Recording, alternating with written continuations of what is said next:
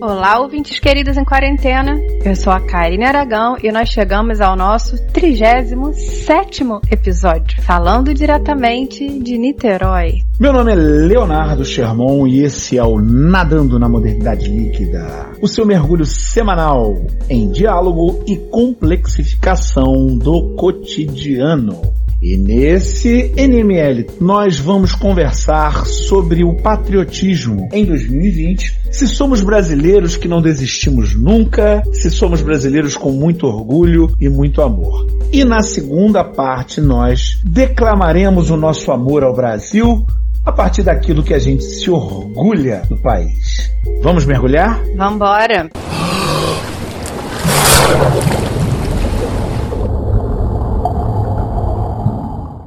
Patriotismo está na moda. Muita gente nas redes sociais, nos seus perfis, coloca lá aquela bandeirinha do Brasil, esperta, e diz: sou brasileiro com muito orgulho e muito amor. Entretanto, esse sentimento nem sempre é visto da mesma maneira por todas as pessoas. Ainda mais em tempos de globalização, em que, por mais que durante a pandemia as viagens estejam aí paralisadas para a maioria das pessoas, a gente consegue entrar em contato com informações e pessoas do mundo inteiro. E cada vez mais esse nosso amor à pátria é colocado em xeque em função de outras vivências que parecem mais bacanas, mais felizes. Pode ser que seja um caso daqueles em que a grama do outro lado da cerca parece mais verdinha. Mas, de fato, nós temos questões aqui no país. De repente, um dos símbolos que a gente utilizava como um, uma marca do nosso amor ao nosso país, a camisa da seleção brasileira, foi cooptada e utilizada politicamente por grupos que queriam chegar ao poder e que chegaram ao poder nas últimas eleições. Esses mesmos grupos se fartam de utilizar as cores e o emblema e ou demais símbolos da nação em suas participações políticas. Todas essas questões têm trazido algumas dúvidas. Daí eu te pergunto, minha amiga Karine Aragão, uma grande brasileira, é possível ser patriota em 2020? Karine Aragão, uma grande brasileira, eu tô aqui de frente olhando para minha parede amarela em casa, né? Tô realmente me sentindo uma patriota. É uma parede canarinho, como a seleção brasileira era apelidada lá nos anos 70, a seleção canarinho. Exatamente, combinando com as capas do livro verdes que estão sobre a bancada. Muito bom. Nunca tinha reparado nisso, muito obrigada. Essa questão é muito interessante, eu acho que de maneira paradoxal, por mais paradoxal que seja, a gente, para entender o patriotismo e essa ascendência do patriotismo, esses discursos patriotas hoje, esse ufanismo, a gente precisa ir lá para o passado. E é claro que a minha lente estética literária vai me fazer olhar para essa ideia de pátria e de nação, que são conceitos que convergem, conversam, mas não são os mesmos, a partir da nossa psique cultural, a partir inclusive da linguística, né? Porque se a gente pensar, por exemplo, na própria origem dos dois termos, pátria vem de pátios, né? Que significa paixão, afeto. Então, pátria está muito ligada ao louvor à terra paterna, à devoção, às ódios à terra paterna. Quando a gente vai falar de nação, de nacional, a gente já está remetendo a uma origem relacionada a natius, que significa identidade. Então a nação estaria ligada à nossa formação identitária, aos nossos costumes compartilhados. E entender isso é bacana na nossa formação, porque, por exemplo, no Brasil a gente teve uma pátria antes de ter uma nação. É, mas vai ser sempre pátria antes de nação, porque do ponto de vista histórico, a ideia de pátria ela é anterior à de nação a ideia de ter uma pátria está relacionada ao afeto que a gente tem pelo lugar onde a gente vive. Já a ideia de nação é uma ideia construída no século XIX e que tem o seu momento de força na virada do 19 para o século 20. Que vem junto com a ideia dos símbolos nacionais, né? Já que a gente está aqui do dia 18, na nossa comemoração dos símbolos nacionais. Se a gente imaginar um país, não precisa nem imaginar, se a gente pensar no Brasil especificamente, nós temos amor à pátria. Aí eu posso dizer, poxa, mas o que, que você gosta do seu país? Aí eu aqui em Niterói vou dizer, não, eu gosto porque tem samba. Tem samba, eu gosto do carnaval, eu gosto das escolas de samba. E aí o sujeito que está lá no norte do país, lá no Amazonas, onde a grande manifestação, ou uma das grandes manifestações, é o boi de Paritins, ele não vai entender o que eu estou falando. Talvez até, óbvio, vai entender porque está na televisão, aquela coisa toda. Mas da mesma maneira que eu nunca vivenciei o boi de Paritins, e quero, hein, galera, aí, ó, quem tiver a possibilidade me recebe aí. Agora não, porque tem pandemia. Mas depois me recebe aí, que eu quero ir. Agora não pode. Agora não pode. Mas essa ideia de uma nação brasileira é uma coisa que a gente está tentando construir ainda, né? Mas que não impede o amor à pátria, que é esse amor às nossas raízes. Se eu pensar lá na dona Jandira, que veio da roça e que mandava bem nas comidas lá da época da roça tal, dona Jandira é minha avó, tá? E, e, e aquilo que eu vivia quando criança, beleza, é, aquilo comunica diretamente com o meu afeto. Mas aquilo é o nacionalismo especificamente? Eu posso dizer que aquilo é o Brasil? Posso. É também o Brasil. Exatamente. Isso está muito na nossa formação, porque se a gente pensar nos séculos 16, no século 17, no século 18, por exemplo, a gente tinha textos, né, falando da nossa construção estética literária, da nossa psique, a gente tinha textos que louvavam a terra é, brasileira, e muitas vezes sem sentido necessariamente de Brasil. Quando a gente pensa, por exemplo, em Gregório de Matos, que é um escritor do século XVII, que louvava a pátria Bahia. Ou quando a gente tem o Cláudio Manuel da Costa, já no século, de, no século XVIII, que louvava a pátria Vila Rica. Inconfidente. Inconfidente, exatamente. Que louvava a Vila Rica. Eles lá, os Inconfidentes, tinham uma visão para a criação de um novo país, aquela região ali de Minas Gerais, aquelas cidades. Não era exatamente o Brasil. Com certeza. E olha como essas construções, a gente está trazendo esse tema, voltando para o passado, para entender o que, que a gente faz hoje. Porque quando a gente tinha esses textos que louvavam as terras brasileiras, ou parte dessa terra brasileira, ela tinha o objetivo de construir uma ideia de Brasil pautada no Éden, pautada num paraíso, pautada numa terra frutífera. E muitas vezes a gente carrega até hoje. Quando a gente fala, por exemplo, das ações do agronegócio, que muitas vezes trazem o discurso de que no Brasil, o Brasil é frutífero, nossa fauna, nossa flora nunca se esgotará, está muito pautada nesse mito idílico que a gente criou lá no século XVII. Então, assim, essa pátria super produtiva, super frutífera, enfim, nosso paraíso, nosso Éden. Se diga, né? Que estão tacando fogo em tudo, né? Exato, mas aí tem um discurso que vai dizer o quê? Não, mas tem outra parte lá mais, mais verde que vai poder ser responsável pelo. Vamos olhar o passado, que o passado não está aí à toa, até para dizer alguma coisa pra gente. É verdade. Que nos diga o historiador.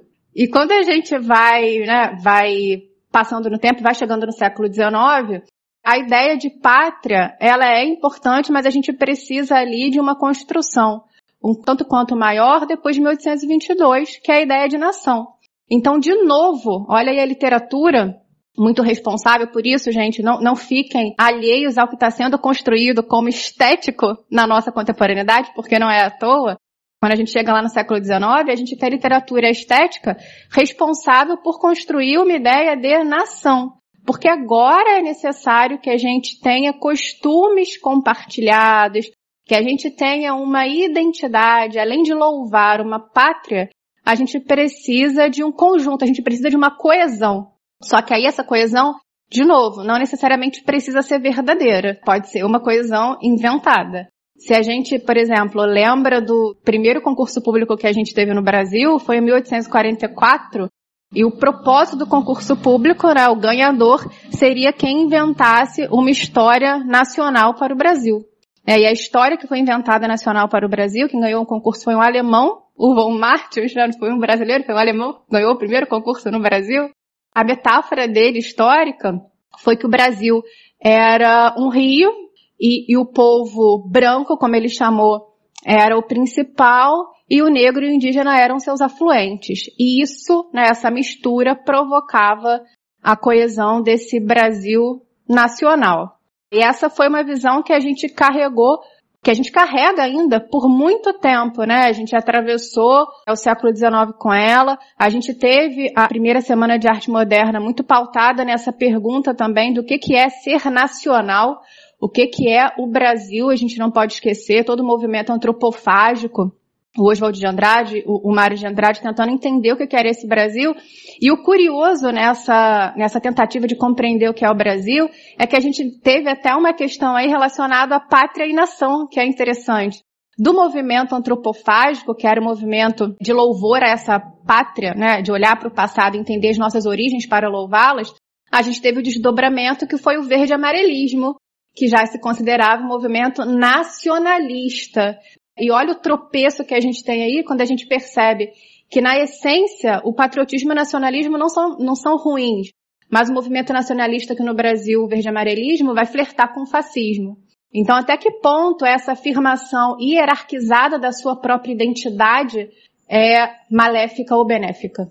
Você estava falando aí nessa que a, o Brasil, como constituição de um, uma nação, é algo absolutamente imaginado. E há um historiador chamado Benedict Anderson, um historiador irlandês, talvez no conceito mais importante que ele tenha trazido, ele diz que a nação é uma comunidade imaginada. Basicamente o que ele explica é que a gente vive comunidades reais, mas essas comunidades reais, elas só podem existir se todos os membros da comunidade se conhecem. Então, nós não teremos grandes comunidades reais. As comunidades reais, elas estão, obviamente, circunscritas às dificuldades logísticas da possibilidade de se encontrar. Então, como que surgem as comunidades imaginadas? Elas surgem pela criação de ideias que acabam fazendo o papel dessa cola entre os grupos, através dessas comunidades que a gente acaba aderindo, por vezes voluntariamente, e por vezes sem nem mesmo entender direito por que, que a gente adere a essas comunidades imaginadas. E a nação é identificada por ele como uma comunidade imaginada muito importante. A gente passa a amar o Brasil, amar ser brasileiro. Aí você pergunta, mas o que é ser brasileiro? Ser brasileiro, por exemplo, é falar português. Mas se a gente voltar ao século XIX, ao início do século XIX, a gente passa a entender que falar português foi fruto de uma política intensa do governo imperial e depois do governo republicano de unificar o país em torno de um idioma, já que em muitos lugares do interior, por exemplo, não se falava exatamente o português. Se falava outros idiomas, língua geral e coisas do tipo. Ah, mas o ser brasileiro é, amar a bandeira nacional. Pois é, mas a bandeira nacional atual, ela surgiu na virada da monarquia para a república. Foram lá desenhar uma bandeira a partir daquilo que vinha da bandeira imperial, que tinha sido criada com as cores das famílias reais das quais o imperador e a imperatriz provinham. Daí vem o verde amarelo. O verde não é o verde da mata nem o amarelo do ouro das nossas riquezas minerais. Essa foi uma explicação que foi dada a posteriori e aí foi ensinado nas escolas. Eu mesmo lá, criancinha, tinha que responder isso. Ah, para que eu tô, pintei minha parede de amarelo achando que significava as riquezas do Brasil, Leonardo Germão. Não é isso? Não, pode significar, porque é uma comunidade imaginada. Você, você vai e cria o então, tá significado tá e chama pessoas então, tá para esse significado. E, por exemplo, quando surgiu o Brasil como país, em 1822, não tinha seleção brasileira de futebol. Na verdade, não existia futebol. O futebol é um esporte que tem uma tradição bastante antiga, de jogos parecidos com o futebol, mas o futebol que a gente conhece, ele surge na virada do século XIX para o século XX e chega ao Brasil através de ingleses que trazem com eles, no momento em que o Brasil tinha muitas indústrias inglesas, o futebol não era brasileiro, ele era inglês. E o Brasil, quando começam as Copas do Mundo, não jogava de amarelo, jogava de branco. e só passou a jogar de amarelo depois que houve o Maracanazo, que foi aquele terrível evento para o futebol, obviamente não é nada demais, mas enfim, terrível evento para o futebol. O Brasil perdeu na final da Copa do Mundo para o Uruguai, 2 a 1 podendo empatar. Feito só superado pela seleção brasileira de 2014, que conseguiu tomar 7 a 1 na semifinal em pleno Mineirão.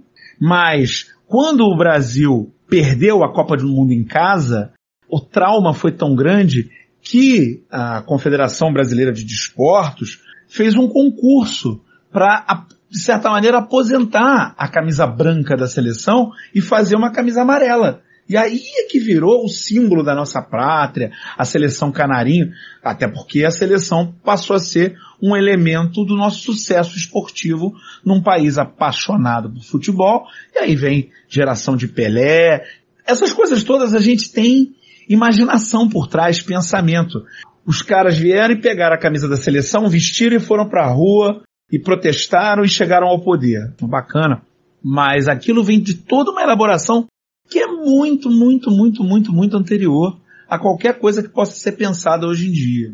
Não, isso tudo que você está falando dos dados, eu desconhecia sobre futebol, eu não sou nada, sou zero, menos um conhecedora de futebol. É, apesar disso tudo, a gente. Poxa vida, o que, que é isso? É, desculpa decepcionar, gente, mas não entendo nada de futebol. E aí, olha só, eu sou brasileira, né? E parece paradoxal, você é brasileiro e não entende nada de futebol. Mas é isso, na verdade não tem nenhuma essência como você está trazendo. Mas o, o, que eu acho muito bacana nisso é a gente compreendeu como o nosso imaginário cultural, como a nossa abstração, a nossa comunidade imaginada, como você colocou, a nomenclatura, tem uma força enorme. Porque enquanto você está falando de futebol, eu estou me lembrando de um texto do Machado de Assis, que ele publicou em 1879, que é Instinto de Nacionalidade, que é maravilhoso e que converge com isso que você está colocando, né? Anos antes. Porque o Machado de Assis, lá no finalzinho do século XIX, ele era super conceituado. O Machado de Assis foi um autor que ganhou um conceito em vida, né? Aproveitou sua, seu respaldo em vida. Só que ele era questionado que os textos que ele escrevia, que os romances que ele escrevia, não eram nacionais. Ele era criticado que ele não era um autor patriota, que ele não era nacional, e como que ele se considerava um autor brasileiro se ele não falava do Brasil? Se ele não falava das características que seriam iminentes ao Brasil? E aí a resposta do brilhante Machado de Assis nesse artigo é dizer que ele não é o autor brasileiro, mais ou menos brasileiro, porque ele retrata a cor local. Essa é a expressão que ele vai usar. E aí ele vai fazer uma analogia direta a essa literatura que se produzia no início, na primeira geração romântica, no início do 19, que trazia aquelas cores locais, né, esse mito da terra idílica, a canção do exílio de Gonçalves Dias, minha terra tem palmeiras onde canta o sabiá, as aves que aqui gorjeiam não gorjeiam como lá. E aí ele vai falar, olha, eu falo sobre, sobre a, a dinâmica aqui, muito cosmopolita, porque ele vivia no Rio de Janeiro, que não tem a ver com essa fauna e flora aí não. Então eu não, não preciso fazer parte desse mito para me considerar um autor brasileiro para ser patriota, nacionalista, enfim.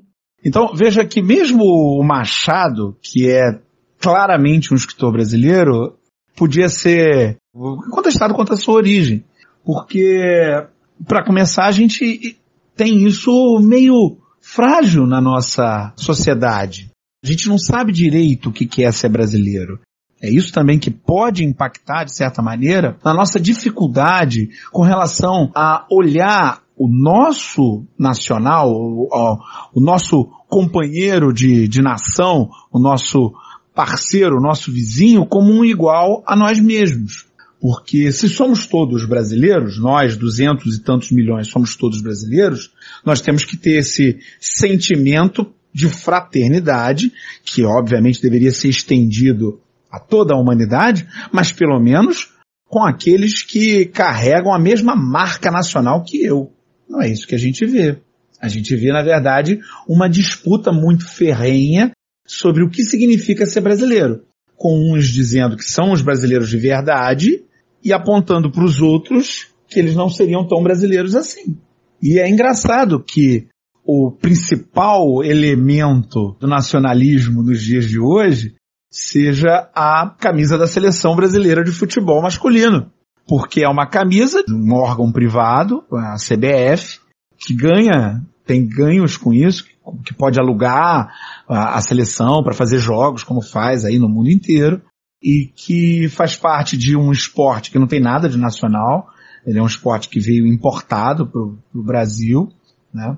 E mas que é visto dessa maneira já há muito tempo. Afinal de contas, a expressão pátria de chuteiras é atribuída a Nelson Rodrigues. Nelson Rodrigues, teatrólogo, que talvez seja o principal nome da crônica esportiva brasileira de todos os tempos. E o que você falou sobre a questão da camisa do Brasil e da bandeira do Brasil, que talvez seja um dos nossos maiores símbolos de representatividade, junto com o hino, né, o hino nacional, o brasão, é o nosso selo, me remete muito a uma questão que é, é eu vejo por uma lente contemporânea, que é essa cooptação desses nossos símbolos que seriam compartilhados entre todos que compõem a nação, somente por alguns. Como se esses símbolos pertencessem a apenas alguns e não a, todos que são da nação, da pátria brasileira. E isso também me, faz né, voltar à nossa pergunta inicial, se é possível ser patriota no Brasil de 2020. E aí, com esse nosso traçado histórico e mítico do que é o Brasil, eu diria que sim, que vale a pena a gente ser patriota em 2020 se a gente tiver um patriotismo lúcido, se a gente tiver um patriotismo que se paute no racional. Porque a perda do patriotismo seria a perda do meu laço de afeto. E eu sou aqui uma defensora dos afetos. Então dizer que não vale ser patriota seria dizer que não vale manter os meus afetos com a minha terra natal. Só que quando eu chamo esse patriotismo de patriotismo lúcido, é isso, a gente debater esses mitos que foram criados em relação à, nossa construção histórica. Talvez a gente perceber que a gente pode, por exemplo, estar tá descontente com o que está acontecendo com a nossa pátria, mas eu posso me valer de ferramentas para entender, por exemplo, que não são certos grupos que se dizem donos dos nossos símbolos pátrios que são verdadeiramente esses donos. Que a gente sempre fala. Por exemplo, a cadeira da presidência da República ela é maior do que quem ocupa. Então, se eu estou insatisfeito com a minha representatividade atual, isso não significa que eu tenho que estar insatisfeito ou quebrar ou romper os laços de afeto com a minha pátria como um todo. Então esse patriotismo que talvez eu ache válido manter vivo, seja justamente para me manter nesse discernimento, para me dizer, calma, tem jeito, 2022 está aí, calma, tem jeito, e não me desanimar, e não me, me é, desesperançar. Então é um patriotismo que talvez mantenha vivo esse laço de afeto, eu acho importante em 2020. Um patriotismo lúcido, queria essa expressão agora. É, talvez seja um patriotismo não nacionalista, porque o nacionalismo surge com a ideia de expansão. O grande incentivador do ideal nacionalista, num primeiro momento, é Napoleão, com o expansionismo revolucionário. E depois essa passa a ser uma tônica de todos os países europeus e isso passa para o mundo inteiro, chegando ao Brasil. Tanto é que o Brasil, veja, uma nação emergente no século XIX, não adota o nome Reino do Brasil, como poderia ser. Adota a ideia de império, um país conquistador que domina.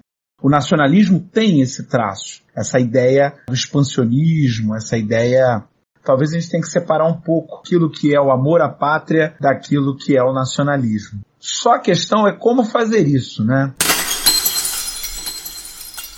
E agora, José? Minha amiga Karine, você sempre aqui, neste podcast, se apresenta como alguém esperançosa de um mundo melhor. É você que é responsável em adocicar a amargura e a dureza de viver uma vida crítica. Então daí eu já te pergunto, o Brasil com 130 mil mortos por Covid, Pantanal e Amazônia queimando, arroz a nove reais o quilo, denúncias gravíssimas de corrupção, Me diga aí, dá para se orgulhar do Brasil? O que, que é motivo de orgulho do Brasil nesse momento? Quase comecei a dançar Beto Barbosa aqui. Adocica, meu amor, adocica. Muito bom, né? Olha, Beto Barbosa, a galera vai ter que dar um Google aí para quem não tem idade para saber isso. Ué, gente. Grande cantor dos anos 90, do início dos anos 2000. Vamos às raízes, né? Isso que a gente tá fazendo aqui hoje, indo às raízes. Enfim, mas agora, falando sério, Acho que dá pra gente se orgulhar. Eu sei que o cenário é pesado, como você falou, como a gente pontuou a questão da, das queimadas. Eu sei que, obviamente, não tá fácil para ninguém. Mas tem coisas que a gente pode se orgulhar sim. Só antes, eu acho que é bacana a gente entender que o fato de você se orgulhar de certas coisas da sua pátria não significa dizer que a sua é melhor do que a outra. Vamos partir desse ponto aqui que eu acho importante. Sem hierarquizações, né? O orgulho não necessita da hierarquização. Até porque essa hierarquização é exatamente trazida pelo nacionalismo, pela ideia de que a sua nação tem que vencer e dominar as demais, que é a base do nazismo, por exemplo. Partir do pressuposto que a gente está lidando com orgulho sem expansionismo aqui. Como a resposta não vai cair muito longe do pé, né? Aquele ditado, a fruta não cai longe do pé. Eu diria que o que me orgulha muito, e que a gente pode se orgulhar muito no Brasil, é a nossa produção artística. Eu não tenho como lidar com o Gilberto Gil. Eu não tenho como lidar com o Ney Mato Grosso. Eu não tenho como lidar com a Clarice Lispector e Hilda, Hilst e não me orgulhar pelo fato, Clarice não nasceu aqui, mas nasceu na Ucrânia, mas veio muito pequena, e não me orgulhar de compartilhar esse território com eles. Não me orgulhar com o que eles fazem. Inclusive, foi a primeira live que o Gilberto Gil fez muitas pessoas postaram, eu lembro da Iane Brum postando, felicitando o Gilberto Gil, dizendo a ele, obrigada por me fazer relembrar o que é o Brasil. Então essa nossa produção artística realmente para mim é um motivo de orgulho. Quando eu olho uma letra como Drão, do Gilberto Gil, quando eu olho a nossa produção contemporânea, para a gente pensar também numa produção que está acontecendo agora, que está problematizando agora e aí a gente vê escritoras como a Angélica Freitas, que é uma escritora brasileira, que está falando muito sobre a questão da recuperação, do realocamento do corpo feminino. Então a gente está pensando nisso. Eu me orgulho de dividir o mesmo território com ela. Quando a gente vê o nosso cinema crescendo, o Kleber Mendonça Filho, a Ana Muliarte, para mim isso é motivo de orgulho. E isso tem a ver com essa questão da, da nossa pátria. Eu parto muito de uma ideia de um crítico literário que eu já falei aqui que eu gosto muito, que é o Antônio Cândido. E quando ele vai analisar produções artísticas, ele tem um pressuposto de que a produção artística ela agrega três fatores principais, que seriam a personalidade do próprio autor, da própria autora, do escritor, o tempo em que ele vive e o local em que ele vive. Então esses três movimentos dariam conta dessa produção estética, dessa percepção estética da realidade. Então, a gente não teria, de repente, a produção do Caetano Veloso se aquele não estivesse. A gente não teria a produção poética de uma Cecília Meirelles se aquela não estivesse. Então, isso gera para mim, por mais utópico, isso toca os meus afetos em relação à minha pátria. Eu falo, nossa, que bom, que bom que a Dália Prada é brasileira e eu também sou. Que bom que nós estamos aqui. Isso é a minha, minha saída no meio desse caos que você apresentou no início da sua fala. Esse é o doce para temperar esse, essa contemporaneidade tanto quanto amarga. Mas a gente tem mesmo muita coisa para se orgulhar.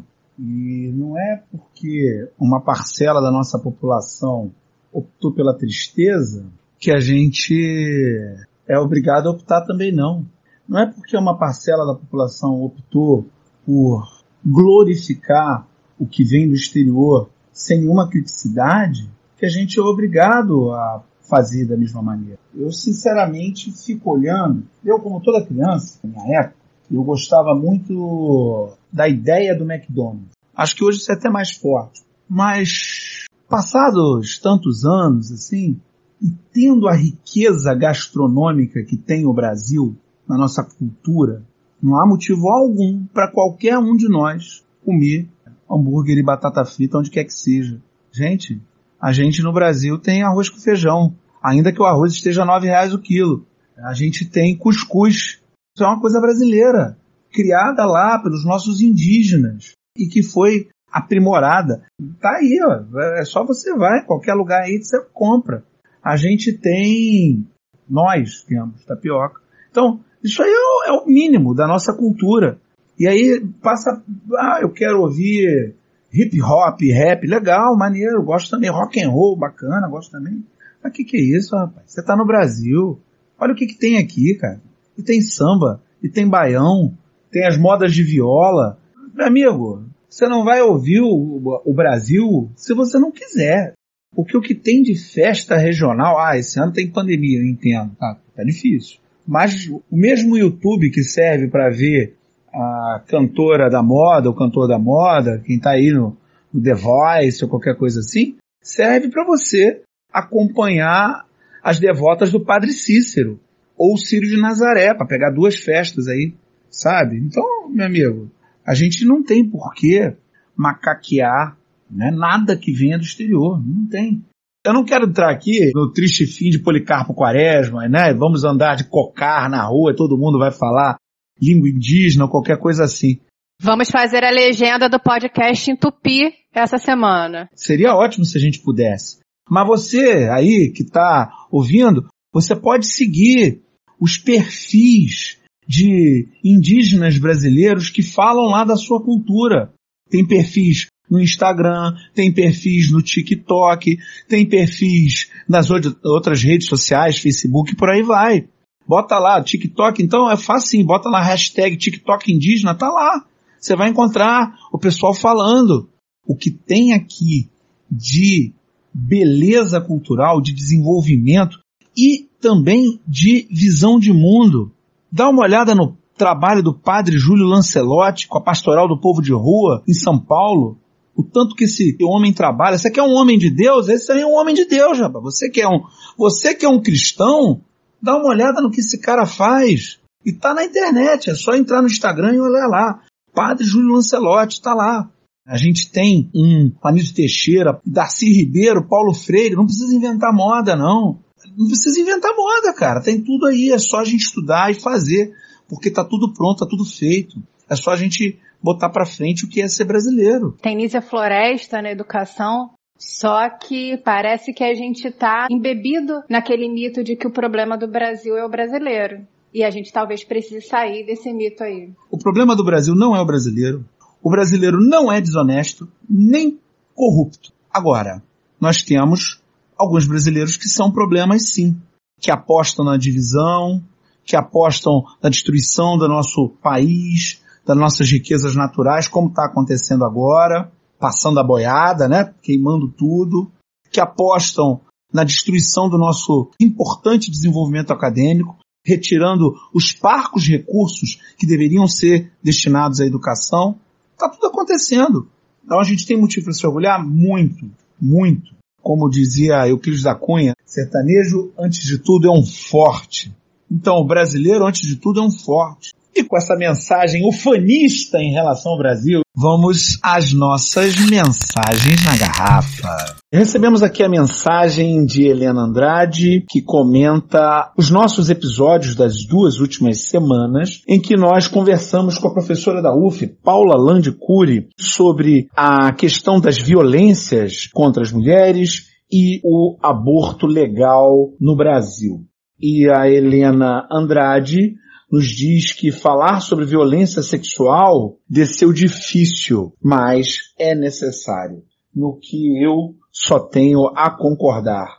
Assunto espinhoso, muito espinhoso, mas que a Paula consegue articular de uma maneira realmente brilhante. Obrigado, Helena, por sua mensagem. A Ana Lívia também mandou uma mensagem pra gente, dizendo que gostou bastante da maneira como a gente abordou o assunto, o aborto como uma questão de saúde pública. E isso, Ana Lívia, só foi possível com a presença da Paula, que é alguém gabaritada para trazer esse assunto à tona. Muito obrigada. E obrigada a todos que têm mandado mensagens, participado com a gente dessa nossa construção do Nadando da Modernidade Líquida.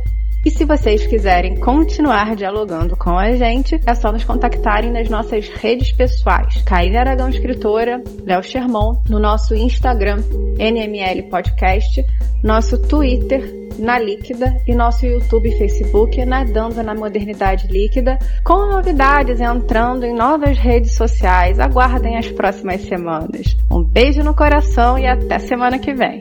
E se você ainda não segue o nosso podcast, por favor, aperte lá o seu seguir para ajudar a nossa divulgação naquele tocador que você utiliza para nos ouvir. Um beijo, queridos, e até semana que vem. Valeu, galera! Grande abraço. Lembrem-se, a pandemia não acabou só porque é chato ficar em casa. Mantenham-se em segurança, achatem a curva e até semana que vem.